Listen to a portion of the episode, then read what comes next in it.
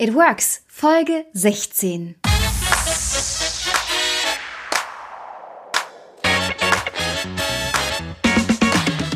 Ich begrüße dich ganz herzlich zu einer neuen Folge von It Works New Work Konzepte mit mir, Alissa Stein. Ja, in diesem Podcast unterhalte ich mich alle zwei Wochen mit spannenden Liedern über das spannende Thema New Work und bespreche, was sie darüber denken und vor allem auch, wie es funktionieren kann. Und in dieser Folge geht es um Raumkonzepte oder auch die Architektur der Arbeit, wie es mein Interviewgast so schön sagt. Freut euch auf eine Zukunftsreise und vor allem auch auf eine Erläuterung, wie wichtig unsere Büroräume auf unsere Arbeit sind. Denn vor allem die Arbeit im Kollektiv darf nicht unterschätzt werden und deswegen werden wir auch nach Corona alle wieder in die Büros zurückströmen, aber nur wenn diese natürlich auch schön sind. Büroräume sind wahnsinnig unterschiedlich. Farben, Möbelbereiche machen den entscheidenden Unterschied. Manche erinnern an ein gemütliches Wohnzimmer, andere laden wohl eher zum monoton Abarbeiten ein. Doch die Frage ist doch, wie groß der Einfluss dieser Einrichtung auf unsere Arbeitsergebnisse ist. Und lohnt sich das Investment neuer Büroräume überhaupt? Und vor allem auch, wie sieht es nach Corona aus?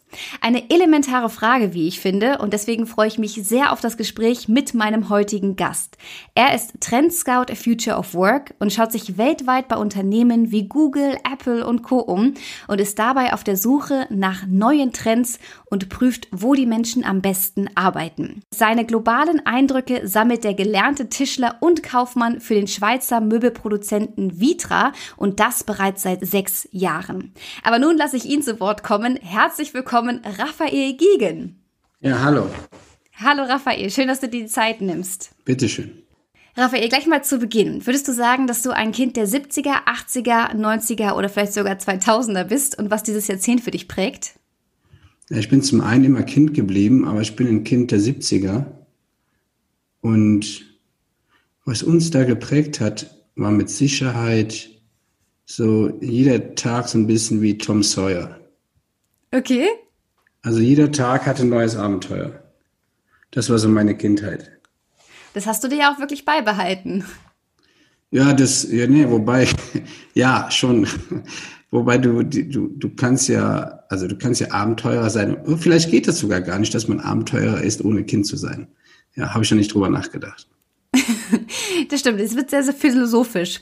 Sag mal, welchen Traumberuf hattest du denn als Kind und warum war das dein Traumberuf? Oh, ich glaube Förster. Wir, also wir sind, wir haben ja im Wald gewohnt. Mhm. Und ich war auch als Kind gerne im Wald, bin ich heute noch. Und ich glaube, das war der Grund. Ja. So im Wald, so ganz abgeschieden?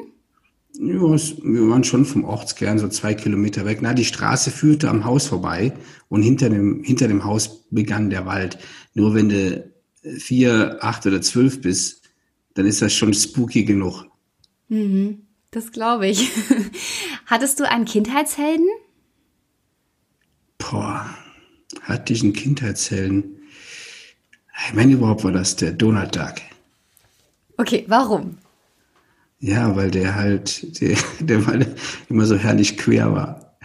Ja, so, und der kam immer aus der, der kam immer aus der Patsche raus. Mhm. Ja. Erzähl mal bitte zur Einleitung, also ich hatte ja schon gesagt, du bist Trendscout Future of Work und du reist viel herum, wahrscheinlich eher auch dann vor Corona. Worum geht es denn bei deiner Arbeit? Weil es geht ja nicht nur um ein paar Stühle und Tische und wie die zueinander stehen, oder? Nee, ähm, also man muss ja mal kurz zu Vitra ergänzend. Wir, wir sind ja ein Designunternehmen, das heißt alles das, ob einer von uns ein Sofa kauft, einen Stuhl, einen Tisch für zu Hause oder Accessoires, so die, die Gestaltung ist immer mit dabei. Wir können das gar nicht ohne. Und das ist der Kern des Unternehmens. Das wäre jetzt Zoom in. Meine Aufgabe ist Zoom out. Ich habe mit dem Kern des Unternehmens nichts zu tun. Habe natürlich Austausch mit den Kollegen, aber meine Arbeit ist es eher, das Wesen einer vor uns liegenden Arbeit zu verstehen, also der Wissensarbeit. Bedeutet, mhm. sich die Frage zu stellen, wie, also welche Arbeit bleibt überhaupt in fünf oder zehn Jahren noch für uns übrig? Was ist, was hat denn diese Arbeit für ein Wesen, ja? Wie organisiert man die? Welche Tools nutzt man? Wo findet die statt? Wie wird die bezahlt? Und das sind so die ganzen Facetten. Das ist so die Breite meiner Aktivität. Mhm. Ich finde es total spannend. Was fasziniert dich denn jetzt besonders an der Einrichtung von Büroräumen? Naja, also mich, ich sehe ja immer etwas weiter. Wenn du mich fragst, was interessiert mich an der Einrichtung von Büroräumen, da ist, was mich immer interessiert, wie Raum auf Menschen wirkt. Ja. Und da ist der Büroraum nur einer der Räume. Und wie, wie Raum auf Menschen wirkt, wenn ich jetzt überlege, ah ja, der letzte Raum, der in Erinnerung ist, ähm, ich war in der Nachbarschaft bei einem großen Bauern, der beliefert mir die Hackschnitzel für unsere Heizung. Ich lebe ja dem Hof hier außerhalb von Regensburg. Und der war nicht da. Dann habe ich geklopft und dann war dann die Türe äh, zur Werkstatt nicht abgeschlossen. Da brannte aber Licht und da habe ich dann aufgemacht und stand dann in so einer richtig großen Landwirtschaftswerkstatt mit allen Werkzeugen, die du dir vorstellen kannst, mit dem Kran unter der Decke und das Licht so. Und dieser Raum hatte, hatte so eine starke Aura des Mitmachens. So, und, und jetzt hast du ein Gefühl dafür, wie ich einen Raum denke. Ein Restaurant habe ich ja schon lange nicht mehr betreten, ja, ähm, weil halt durch Corona, aber auch wenn ich ein Restaurant betrachte, oder dann, dann schaue ich mir das genauso an. Und wenn wir jetzt zum Büro kommen, das Bürogebäude, was mich in der jüngeren Vergangenheit am meisten berührt hat, war mit Sicherheit das Gebäude von Alnatura. Die Architekten sind Haskuk Zemrich aus Stuttgart. Das Gebäude steht auf dem alten Gelände der äh, US Army in der Nähe, also am Rand von Darmstadt, an einem Unort.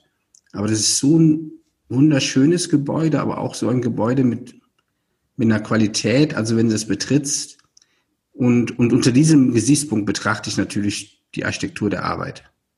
Und dann gibt es natürlich auch kleine Spots oder Gimmicks. Es gibt immer wieder interessante Bars oder Küchen äh, oder Meditationsräume oder so Holodecks oder Warrooms, die in sich super gemacht sind und die mich auch überraschen. Aber meine Ebene ist immer so das große und ganze Bild. Ich finde es jetzt spannend, dass du gesagt hast, ähm, dass dein Lieblingsbüro oder das, was dich am meisten ähm, überrascht hat, imponiert hat, dass es voll Natura ist, weil du bist ja wirklich weltweit am Rumreisen und hast dir schon von riesengroßen, fortschrittlichen Konzernen die Büros angeguckt. Was ist denn bei Natura so besonders?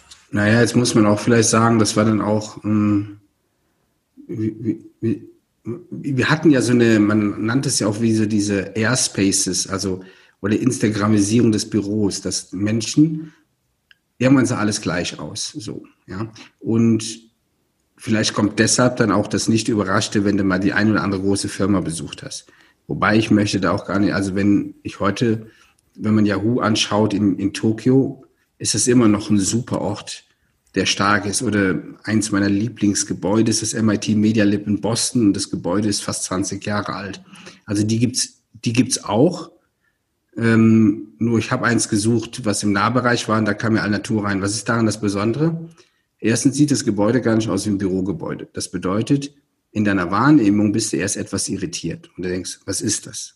Mhm. Dann stellst du fest, ähm, weiß ich, ich mache das schon viele Jahre, dann stelle ich natürlich ganz schnell fest, dass die Fassade eben keine normale Fassade ist aus Stahl oder Glas oder Beton, die ist aus einem gestampften Lehm. Und der Lehm ist quasi komplett aus Baustellen quasi abgecycelt.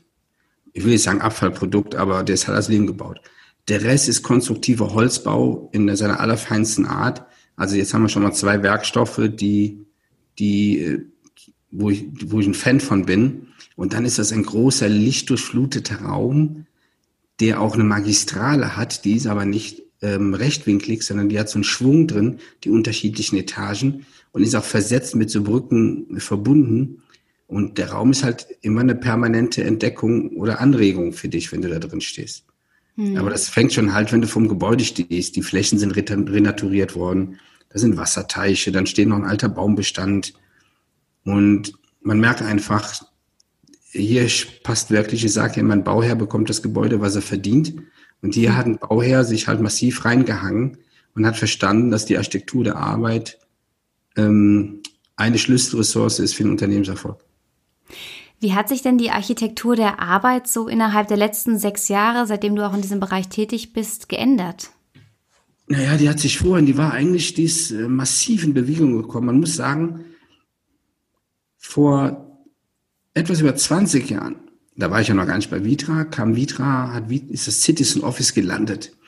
Dieses Projekt, ähm, was seinerzeit aus der Feder kam von Seville Peach, äh, man findet auch, wenn man Citizen Office Vitra googelt, findet man einige Bilder und Filme dazu. Und das ist aber schon über 20 Jahre her. Also wenn das heute einer sieht, denkt er, das ist ja modern. Und dann sage ich, nee, das ist schon 20 Jahre alt.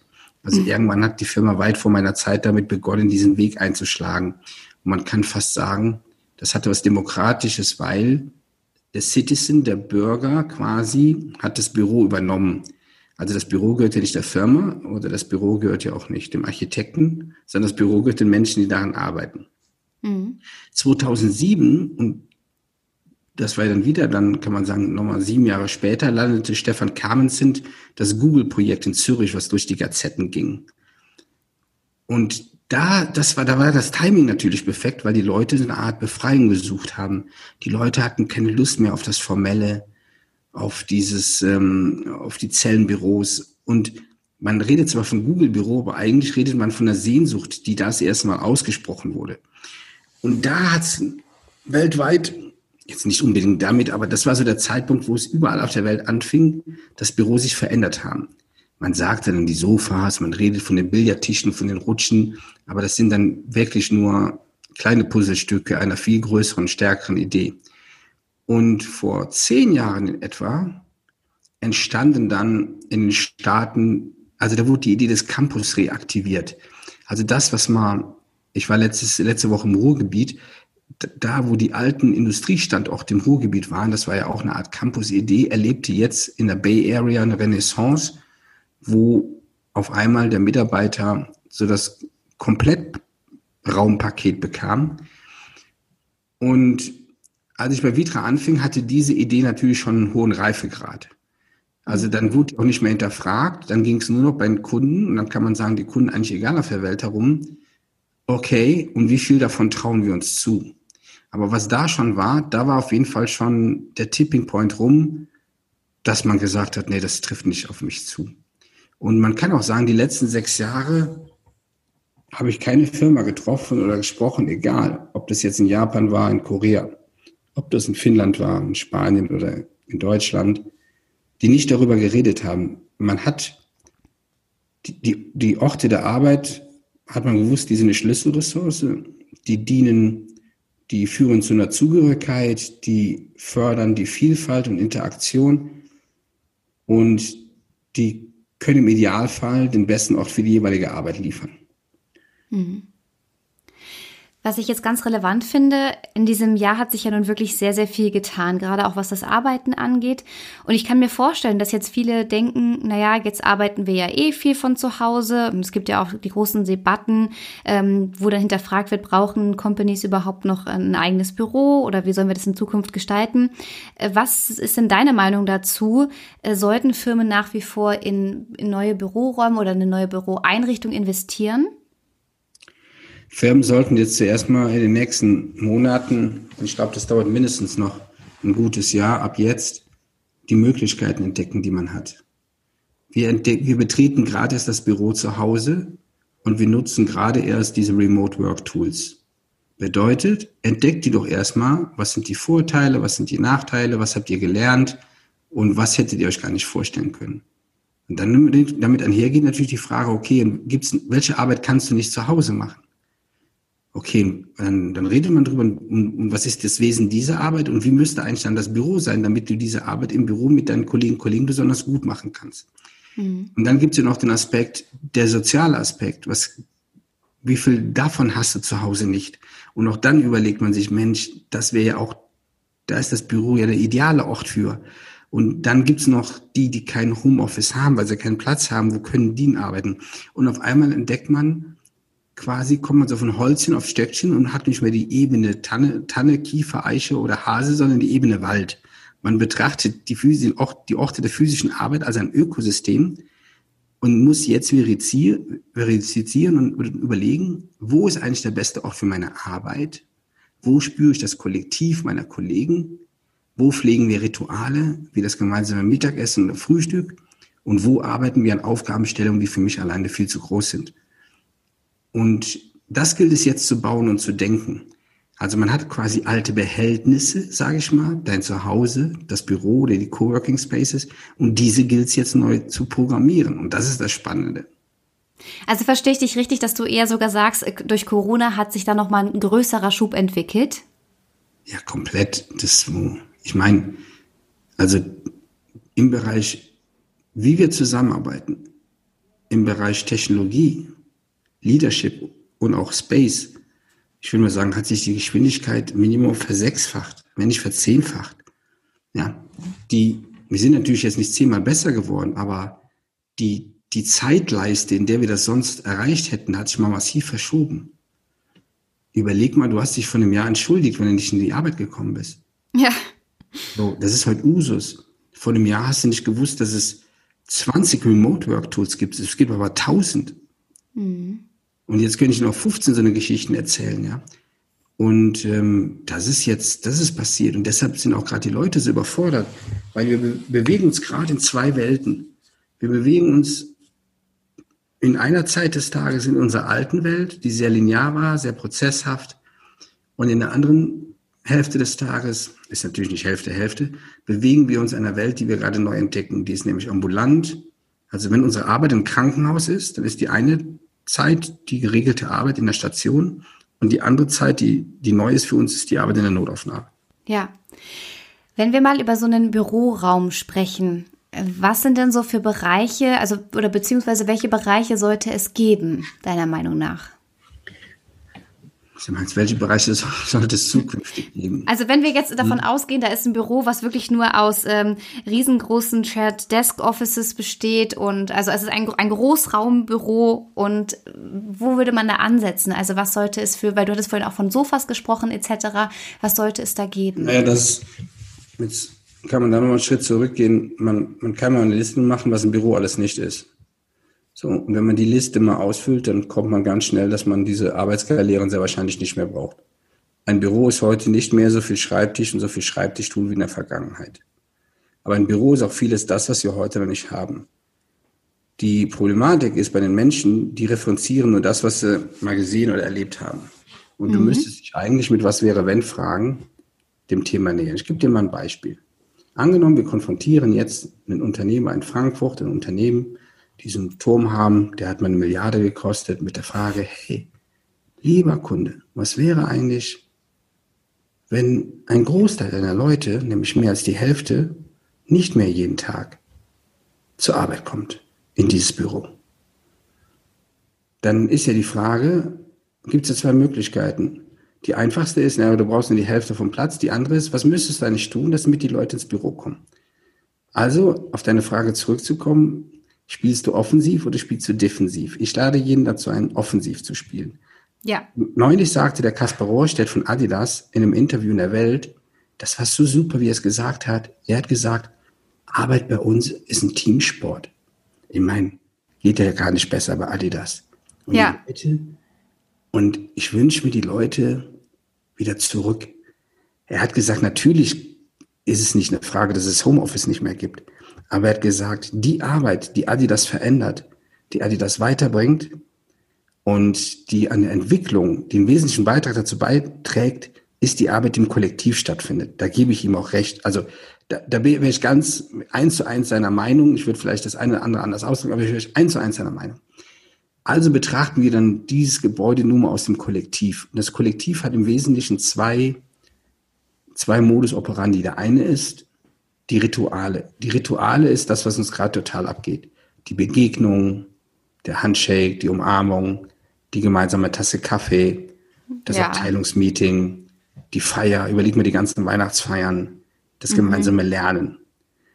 Die andere, der andere Modus operandi des Kollektiv ist die Erneuerung. Bedeutet, an Dingen zu arbeiten, an denen sich vorher noch keiner einen Kopf gemacht hat. Also an etwas zu arbeiten, was eben gerade noch nicht im SAP drin steht oder im Outlook. Und auch das kannst du nur in diesen Büroräumen machen. In der ersten Ebene betrittst du halt so einen Raum und sagst, trägt dieser Raum eigentlich dazu ein, dass sich Menschen verortet fühlen?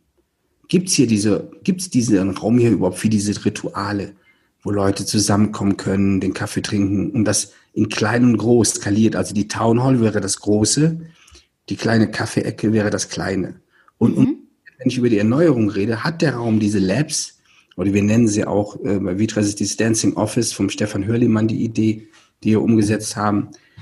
Hat dieser Raum überhaupt diese Turnhallen des Geistes, wo Menschen befreit von alten Zwängen an neuen Konzepten arbeiten können auf Basis von unterschiedlichen Business Design Methoden.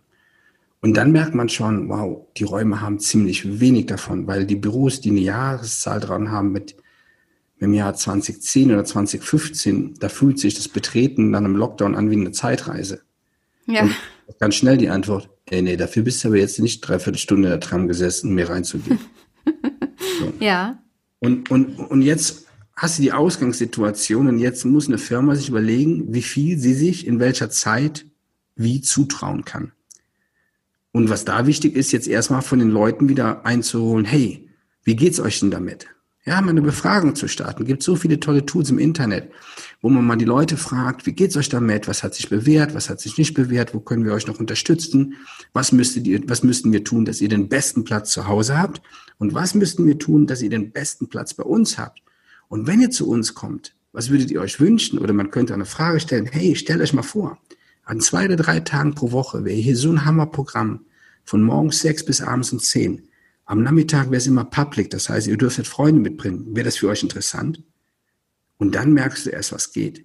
Wir werden jetzt sehen, oder wir sehen es jetzt schon, jede Woche entdecke ich irgendwo ein gutes neues Beispiel, wo Firmen etwas machen, was vorher noch nie einer gemacht hat und wo du sagst, Prädikat nachahmenswert. Finde ich echt klasse. Also ich finde es gerade auch total toll, was du sagst, weil es unterstreicht so sehr, wie wichtig es gerade jetzt ist und dass man vor allem auch die Mitarbeiter mit einbezieht und fragt, was braucht ihr denn eigentlich? Und äh, ich fand es so schön, diesen Satz. Dafür bin ich jetzt nicht 45 Minuten in der Tram gesessen, um in diesem Büro zu arbeiten. Nein, es wird ja noch, du musst ja eins überlegen, ich hatte ein langes Telefonat mit einem Kollegen aus London. Das Büro ist gerade weltweit Sperrzone, also in den meisten Teilen der Welt. Mhm. Die Leute arbeiten mit den Remote Tools. Oculus hat gerade die neue Brille äh, lanciert, die, ähm, die es in Deutschland momentan nicht gibt, wegen einem Patent- oder Rechtsstreit, weiß gar nicht warum, aber in allen anderen Ländern kann man sie kaufen. Und, und wenn man sieht, welche Qualität heute Remote-Tools haben und die virtuelle Welt, mit diesen Tools und mit dieser Welt muss es die physische Architektur der Arbeit aufnehmen. Man kann, man kann das Haus der Arbeit nicht denken wie so ein Pflichtprogramm, wo du einfach erfüllten Häkchen hintermachst. Also wie mit meinen Was wäre wenn Fragen. Dann hast du so eine Phrase des, ich nenne es mal Explore, wo die Leute entdecken, was gibt es eigentlich heute für Möglichkeiten. Ähm, wer hat schon was gemacht? Wo kannst du was lernen? Ah, hier kannst du das anschauen. Okay. Und dann kommen die das erste Mal auch in so eine Phase des Designs rein, weil dann haben die auf einmal ein ganz anderes Wissen, einen anderen Kenntnisstand und können für sich Dinge argumentieren und artikulieren. So, und dann kommst du auch ganz schnell ins Machen. Hm. Aber ich kann mir auch vorstellen, also wenn man vorher wirklich so ein Großraumbüro ganz schlicht hatte und auf einmal werden da Sofas aufgestellt oder da wird äh, ein Kicker aufgestellt, dass die Leute sich gar nicht trauen, das zu nutzen, weil sie Angst haben vor dem Urteil der Kollegen, man würde ja auf einmal nicht mehr arbeiten. Ach, weißt du, ich erzähle immer, meine Frau macht Tierschutz und erzähle immer die Geschichte von dem Kettenhund. Wenn ein Kettenhund das erste Mal die Kette wegbekommt, dann rührt er sich auch nicht vom Fleck. Dann bleibt er einfach da liegen, weil er gar nicht weiß, was hinter der Kette ist. Und du schreibst jetzt, beschreibst jetzt einen sehr extremen Punkt. Also, also, das, ich finde das immer weniger vor, dass Firmen noch so autokratisch sind oder so ultraformell, dass kein bisschen Freiheit da dran ist. Also mhm. zum Glück.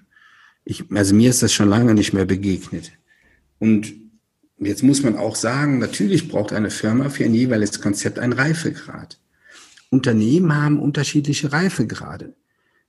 Der steht und fällt ein zum einen mit der psychologischen Sicherheit, die Mitarbeiter bekommen und mit auf der anderen Seite mit dem Grad an Hierarchie. Und ich sag mal, keine psychologische Sicherheit und eine hohe Hierarchie ist natürlich Gift für Freiheit und souveräne Menschen. Ja.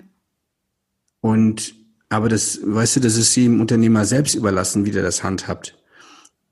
Ähm, und es finden sich ja auch immer wieder, also die, die, die, die, die, es gibt ja viele unterschiedliche Unternehmen mit unterschiedlichen Umgangsformen, wo wir heute noch alles erleben, ja, von dem, was ich jetzt gerade beschreibe. Total. Was ich ja auch spannend finde. Also ähm, nochmal eins zurück.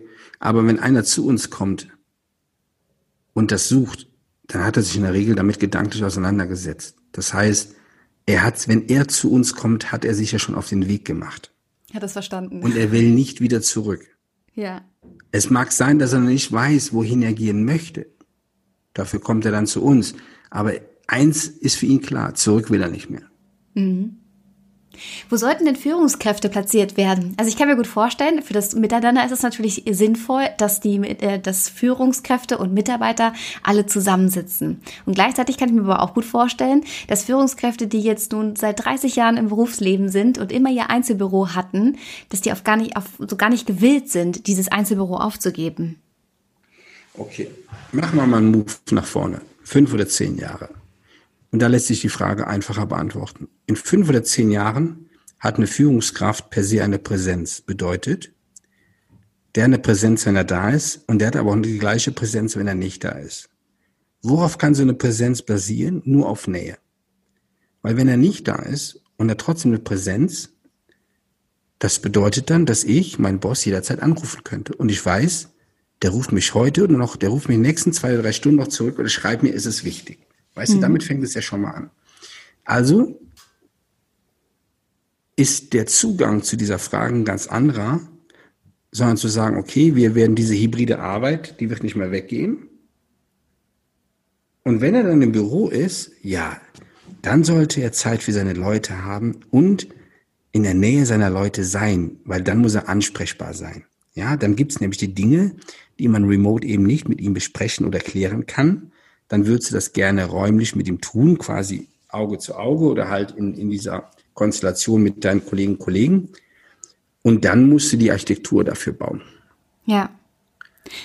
Man merkt richtig so, dass alles wirklich miteinander verbunden ist. Also ja. ich kann nicht meine Räume ändern, wenn ich aber nicht das Thema Leadership in der, Absolut. in der Company irgendwie geklärt habe. Welchen Stellenwert würdest du den neuen Raumkonzepten im gesamten New Work Kontext geben?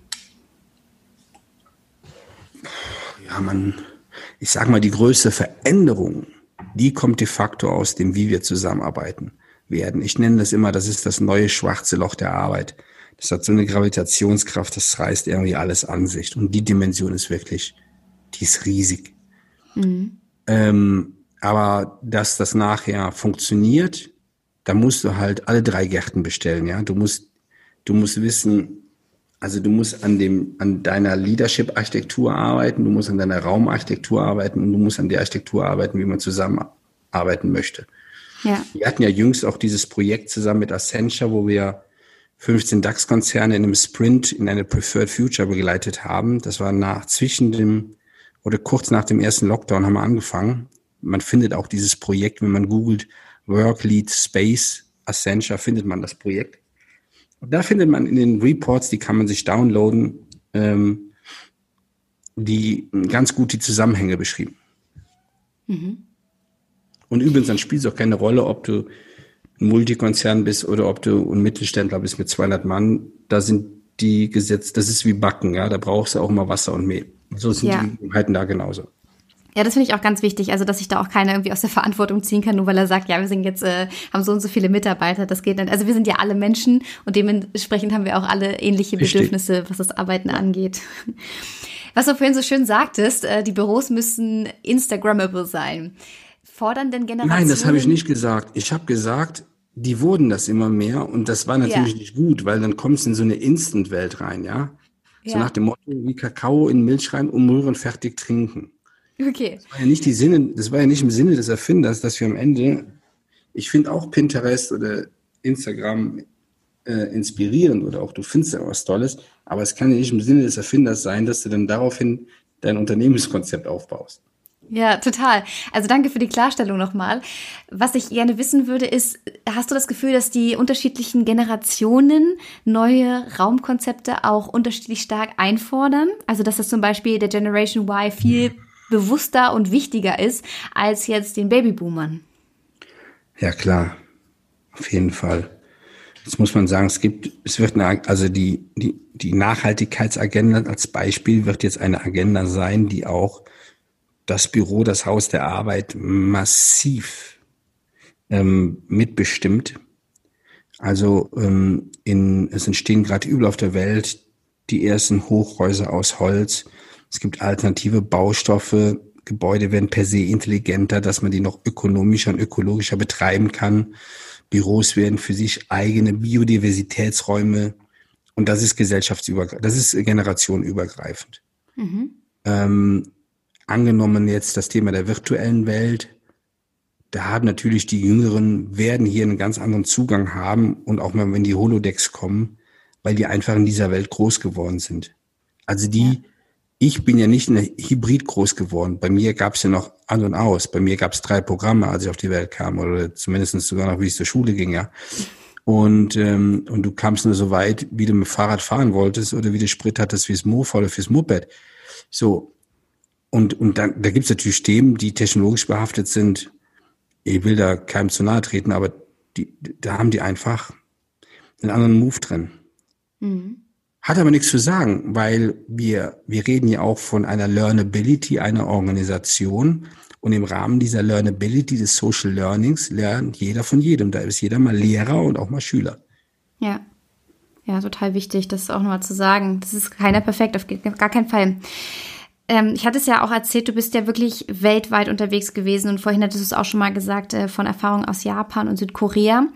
Wie schneidet denn Deutschland so im internationalen Vergleich ab? Sind wir kreativ? Gehen wir voran oder wünschst du dir dann auch noch mehr? Ich sag, boah, sag mal, was uns schon auszeichnet, in weiten Teilen nach wie vor, ist ein Fleiß, eine Disziplin und auch so eine Art Gründlichkeit. Die ist nie verkehrt. Was uns ein bisschen schwerfällt, ist das Experiment, mal einfach loszufahren, ohne zu wissen, wo wir hinwollen sich mal auf etwas einzulassen. Und ich war letztes Jahr, hatte ich eine Lernreise nach äh, Shenzhen, also in dieses Pearl River Delta, der letzte Tag war in Hongkong und dann waren wir in Hongkong an der Uni. Und dann sagte der Professor, für ihn wäre, so, wenn man so eine Fabrik mal denkt oder eine Firma, hat er gesagt, am besten wäre Design und Engineering aus Deutschland, mhm. die Supply Chain aus China und die Fabrik betreiben Japaner. und ähm, und das, glaube ich, trifft es ganz gut. Ja, ich, wir sind nicht, also im Doing sind wir nicht besonders weit weg oder besonders nah dran. Natürlich haben wir nicht die großen Plattformen, die alle anderen haben oder ja schon auf den Weg gemacht. Hat das verstanden. Und er will nicht wieder zurück. Ja. Es mag sein, dass er nicht weiß, wohin er gehen möchte. Dafür kommt er dann zu uns. Aber eins ist für ihn klar, zurück will er nicht mehr. Mhm. Wo sollten denn Führungskräfte platziert werden? Also ich kann mir gut vorstellen, für das Miteinander ist es natürlich sinnvoll, dass die, äh, dass Führungskräfte und Mitarbeiter alle zusammensitzen. Und gleichzeitig kann ich mir aber auch gut vorstellen, dass Führungskräfte, die jetzt nun seit 30 Jahren im Berufsleben sind und immer ihr Einzelbüro hatten, dass die auf gar nicht, auf, so gar nicht gewillt sind, dieses Einzelbüro aufzugeben. Okay, machen wir mal einen Move nach vorne. Fünf oder zehn Jahre. Und da lässt sich die Frage einfacher beantworten. In fünf oder zehn Jahren hat eine Führungskraft per se eine Präsenz. Bedeutet, der eine Präsenz, wenn er da ist, und der hat aber auch die gleiche Präsenz, wenn er nicht da ist. Worauf kann so eine Präsenz basieren? Nur auf Nähe. Weil wenn er nicht da ist und er trotzdem eine Präsenz, das bedeutet dann, dass ich meinen Boss jederzeit anrufen könnte. Und ich weiß, der ruft mich heute und noch, der ruft mich in den nächsten zwei oder drei Stunden noch zurück oder schreibt mir, ist es wichtig. Weißt mhm. du, damit fängt es ja schon mal an. Also ist der Zugang zu dieser Frage ein ganz anderer, sondern zu sagen, okay, wir werden diese hybride Arbeit, die wird nicht mehr weggehen.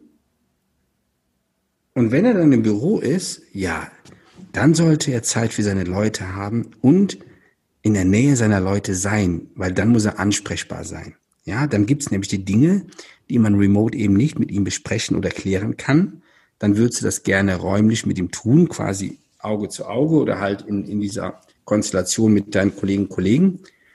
Und dann musst du die Architektur dafür bauen. Ja. Man merkt richtig so, dass alles wirklich miteinander verbunden ist. Also ja. ich kann nicht meine Räume ändern, wenn ich aber nicht das Thema Leadership in der, Absolut. in der Company irgendwie geklärt habe. Welchen Stellenwert würdest du den neuen Raumkonzepten im gesamten New Work Kontext geben?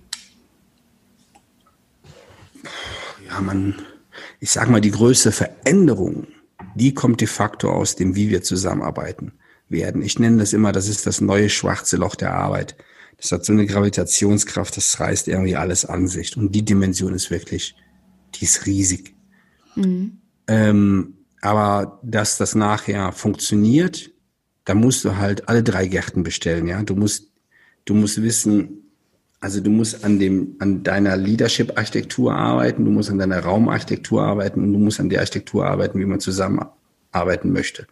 Ja. Wir hatten ja jüngst auch dieses Projekt zusammen mit Accenture, wo wir 15 DAX-Konzerne in einem Sprint in eine Preferred Future begleitet haben. Das war nach zwischen dem oder kurz nach dem ersten Lockdown haben wir angefangen. Man findet auch dieses Projekt, wenn man googelt Work Lead Space Accenture, findet man das Projekt. Da findet man in den Reports, die kann man sich downloaden, ähm, die ganz gut die Zusammenhänge beschrieben. Mhm. Und übrigens, dann spielt es auch keine Rolle, ob du ein Multikonzern bist oder ob du ein Mittelständler bist mit 200 Mann. Da sind die Gesetze, das ist wie Backen, ja, da brauchst du auch immer Wasser und Mehl. So sind ja. die Gegebenheiten da genauso. Ja, das finde ich auch ganz wichtig, also dass sich da auch keiner irgendwie aus der Verantwortung ziehen kann, nur weil er sagt, ja, wir sind jetzt, äh, haben so und so viele Mitarbeiter, das geht nicht. Also wir sind ja alle Menschen und dementsprechend haben wir auch alle ähnliche Richtig. Bedürfnisse, was das Arbeiten angeht. Was du vorhin so schön sagtest, äh, die Büros müssen Instagrammable sein. Fordern denn Generationen? Nein, das habe ich nicht gesagt. Ich habe gesagt, die wurden das immer mehr und das war natürlich ja. nicht gut, weil dann kommst du in so eine Instant-Welt rein, ja? So ja. nach dem Motto, wie Kakao in Milch rein, umrühren, fertig trinken. Okay. Das war ja nicht die Sinne, das war ja nicht im Sinne des Erfinders, dass wir am Ende, ich finde auch Pinterest oder Instagram äh, inspirierend oder auch du findest ja was Tolles, aber es kann ja nicht im Sinne des Erfinders sein, dass du dann daraufhin dein Unternehmenskonzept aufbaust. Ja, total. Also danke für die Klarstellung nochmal. Was ich gerne wissen würde, ist, hast du das Gefühl, dass die unterschiedlichen Generationen neue Raumkonzepte auch unterschiedlich stark einfordern? Also dass das zum Beispiel der Generation Y viel bewusster und wichtiger ist als jetzt den Babyboomern. Ja, klar. Auf jeden Fall. Jetzt muss man sagen, es gibt, es wird eine, also die, die, die Nachhaltigkeitsagenda als Beispiel wird jetzt eine Agenda sein, die auch das Büro, das Haus der Arbeit massiv ähm, mitbestimmt. Also ähm, in, es entstehen gerade überall auf der Welt die ersten Hochhäuser aus Holz. Es gibt alternative Baustoffe. Gebäude werden per se intelligenter, dass man die noch ökonomischer und ökologischer betreiben kann. Büros werden für sich eigene Biodiversitätsräume und das ist gesellschaftsübergreifend, das ist generationenübergreifend. Mhm. Ähm, angenommen jetzt das Thema der virtuellen Welt, da haben natürlich die Jüngeren, werden hier einen ganz anderen Zugang haben und auch mal, wenn die Holodecks kommen, weil die einfach in dieser Welt groß geworden sind. Also die, ja. Ich bin ja nicht in der Hybrid groß geworden. Bei mir gab es ja noch an und aus. Bei mir gab es drei Programme, als ich auf die Welt kam, oder zumindest sogar noch, wie ich zur Schule ging, ja. Und, ähm, und du kamst nur so weit, wie du mit Fahrrad fahren wolltest oder wie du Sprit hattest fürs Mofa oder fürs Moped. So, und, und dann, da gibt es natürlich Themen, die technologisch behaftet sind. Ich will da keinem zu nahe treten, aber die, da haben die einfach einen anderen Move drin. Mhm. Hat aber nichts zu sagen, weil wir, wir reden ja auch von einer Learnability einer Organisation. Und im Rahmen dieser Learnability des Social Learnings lernt jeder von jedem. Da ist jeder mal Lehrer und auch mal Schüler. Ja. Ja, total wichtig, das auch nochmal zu sagen. Das ist keiner perfekt, auf gar keinen Fall. Ähm, ich hatte es ja auch erzählt, du bist ja wirklich weltweit unterwegs gewesen und vorhin hattest du es auch schon mal gesagt, äh, von Erfahrungen aus Japan und Südkorea. Wie schneidet denn Deutschland so im internationalen Vergleich ab? Sind wir kreativ? Gehen wir voran oder wünschst du dir dann auch noch mehr? Ich sag, boah, sag mal, was uns schon auszeichnet, in weiten Teilen nach wie vor, ist ein Fleiß, eine Disziplin und auch so eine Art Gründlichkeit. Die ist nie verkehrt. Was uns ein bisschen schwer fällt, ist das Experiment, mal einfach loszufahren, ohne zu wissen, wo wir hinwollen, sich mal auf etwas einzulassen. Und ich war letztes Jahr, hatte ich eine Lernreise nach äh, Shenzhen, also in dieses Pearl River Delta. Der letzte Tag war in Hongkong und dann waren wir in Hongkong an der Uni. Und dann sagte der Professor, für ihn wäre also, wenn man so eine Fabrik mal denkt oder eine Firma, hat er gesagt, am besten wäre Design und Engineering aus Deutschland, mhm. die Supply Chain aus China und die Fabrik betreiben Japaner. und, ähm, und das, glaube ich, trifft es ganz gut. Ja, ich, wir sind nicht, also im Doing sind wir nicht besonders weit weg oder besonders nah dran. Natürlich haben wir nicht die großen Plattformen, die alle anderen haben, oder natürlich haben wir nicht die ersten zehn Supercomputer in Deutschland stehen, die stehen woanders auf der Welt. Glaube ich zumindest. Also die ersten fünf haben wir bestimmt nicht mehr. Aber ähm, wir haben per se viele gute Anlagen, aus denen wir was machen kann, können. Mhm. Ja. Und die, und was, schau dir das Jahr jetzt an. Die soziale Marktwirtschaft ist ein Asset. Mhm. Ja, ich habe, wir haben ja Kollegen, Vitra ist ja in vielen Teilen der Welt, habe ich Kollegen und Kollegen sitzen. Und wenn du mit denen sprichst, dann wurde dir relativ schnell klar, ja, das, du bist ja ganz gut aufgehoben. Total, ja, das vergisst man immer, wie gut es einem hier geht. Na, und ich lasse mich, und was ich natürlich mache, ist halt so die Bench Learnings von den jeweiligen Ländern zu transferieren. Schau, es gibt junge Gesellschaften in Südostasien, wo das Durchschnittsalter gerade 4, 25 ist. Die haben natürlich einen anderen Speed und die haben einen anderen Blick auf die Welt wie wir. Das geht ja gar nicht anders. Weil, weil die Kultur vermeintlich älter ist, aber halt den, das, das Leben, was sie jetzt betreten, so jung noch ist. Was glaubst du, wie die Büros nach der Pandemie aussehen werden und welche größten Trends erkennst du für die Zukunft? Also, in zehn Jahren, wenn du in zehn Jahren in Frankfurt reinfährst, ich nehme jetzt Frankfurt mal als Beispiel, die Stadt kennt dann jeder in Deutschland, dann äh, hast du hast das Gefühl, du fährst irgendwie so einen vertikalen Urwald rein. Man hat viele Büros ähm, umgebaut, ich nenne sie mal gepimpt. Man hat Etagen komplett geöffnet, ähm, hat da Terrassen reingebaut alle Dachgärten, alle, alle, alle Dächer sind Gärten. Alle cool. Dächer sind nahtlos Gärten. Es gibt kein Dach mehr in Frankfurt, also keins dieser Flachdächer von Hochhäusern, was, was kein Garten, was nicht, was seine eigene Flora und Fauna hat.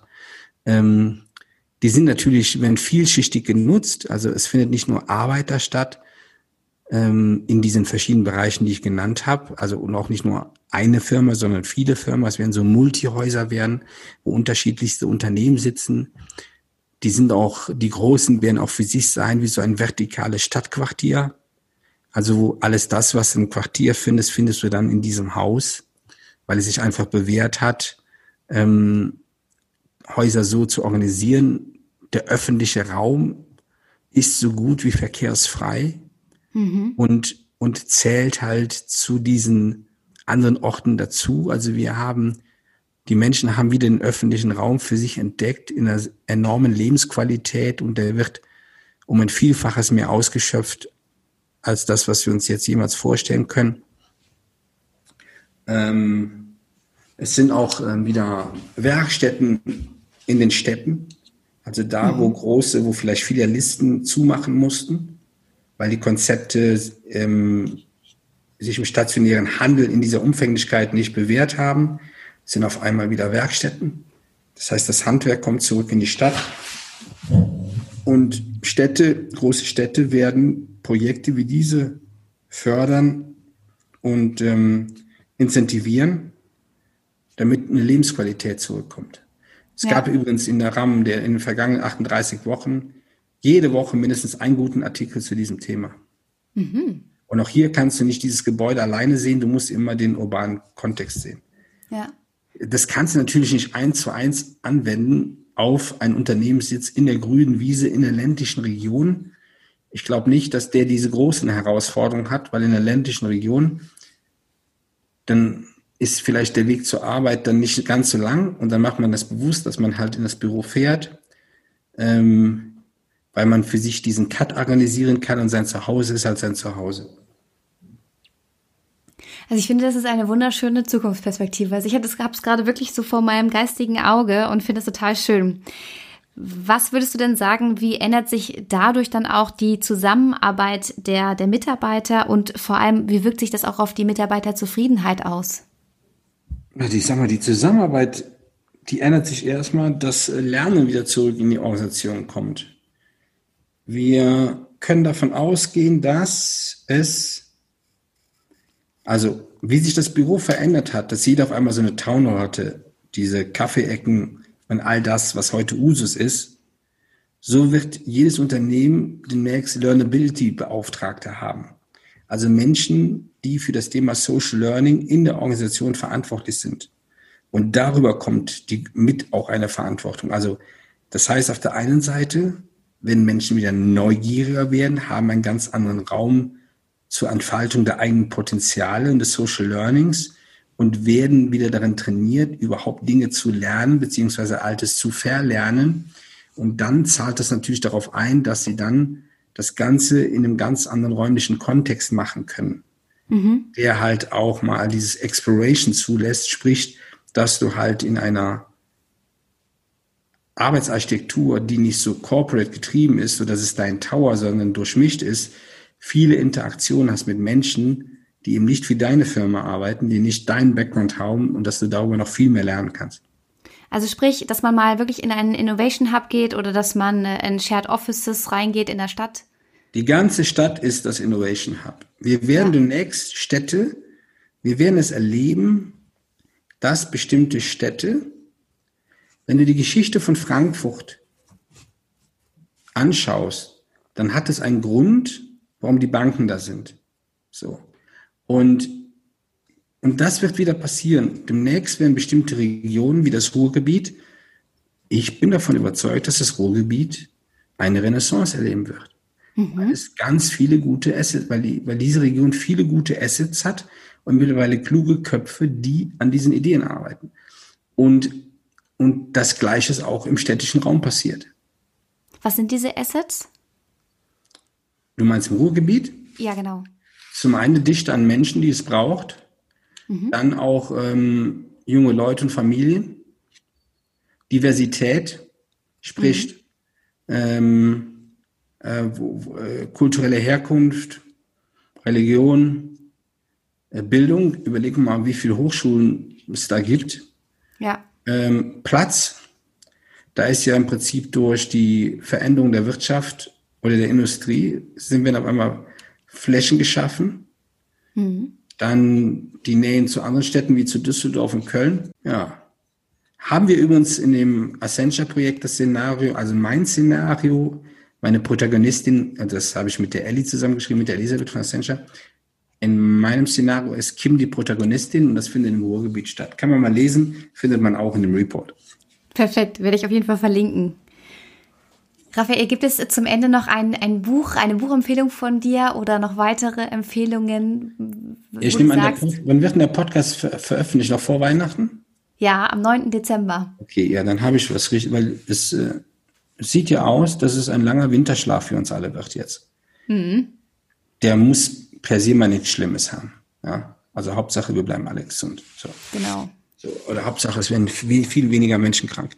Ähm, es ja, und ich habe über, über die Betrachtung der Zukunft habe ich gelernt, wie wichtig es ist, die Vergangenheit im Auge zu haben.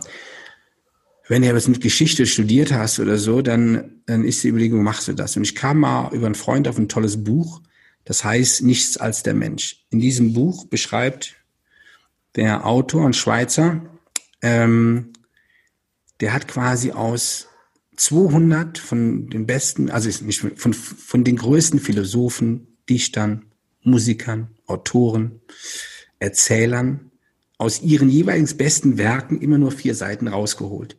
Und die vier Seiten sind halt dann mal 200 in dieses Buch gebunden. Nichts als der Mensch. Mhm. Hier kannst du quasi dann in diesem langen Winter jedes Mal einen kleinen Spaziergang machen, eine Zeitreise und siehst, was wir Menschen schon alles gewusst haben und wie wir mit Dingen umgegangen sind. Es ist leider nicht ganz günstig. Ich glaube, das Buch kostet 85 Euro, ist aber ein mhm. dickes, ein richtig dicker Wälzer, ja. Und wer es dann, wer es dann richtig wissen will, er hat auch noch die andere Variante, nichts als die Welt. Da sind, ähm, ich glaube, über 150 epochale Ereignisse drin, also 150 mal Corona, kann man sagen. Mhm. Und da stellt man es fest, was wir Menschen schon alles gerockt haben. Und wenn du das dann liest und da mal reinblätterst, dann denkst du, hey, das, was gerade passiert, ist nur ein Augenblick. Ja. Was aber wichtig ist, dieses Timing des Augenblicks zu nutzen und das zu deiner Agenda zu machen. Ach, Raphael, ich danke dir, weil du mir tatsächlich jetzt gerade eine gute Geschenkidee geliefert hast, wo ich schon fast am Verzweifeln war. Vielen, vielen, vielen Dank. Also nicht nur natürlich für die Buchempfehlung, die wirklich sehr inspirierend ist, sondern auch für deinen, deinen positiven Ausblick auf die Zukunft und ja, einfach so dieses Thema so spannend zu machen. Ich danke dir ganz herzlich für das Interview, lieber Raphael. Bitteschön. Alles Gute dir. Bleib gesund. Ciao. Ciao. Das war It Works. Abonniert den Podcast, damit ihr keine Folge mehr verpasst. Und wenn euch die Folge gefallen hat, freue ich mich riesig über jeden Like oder Kommentar. Und wenn du Fragen oder Anmerkungen oder aber auch Wünsche für eine neue Folge hast, dann schreib mir gerne eine Mail an kontakt@alissa-stein.com.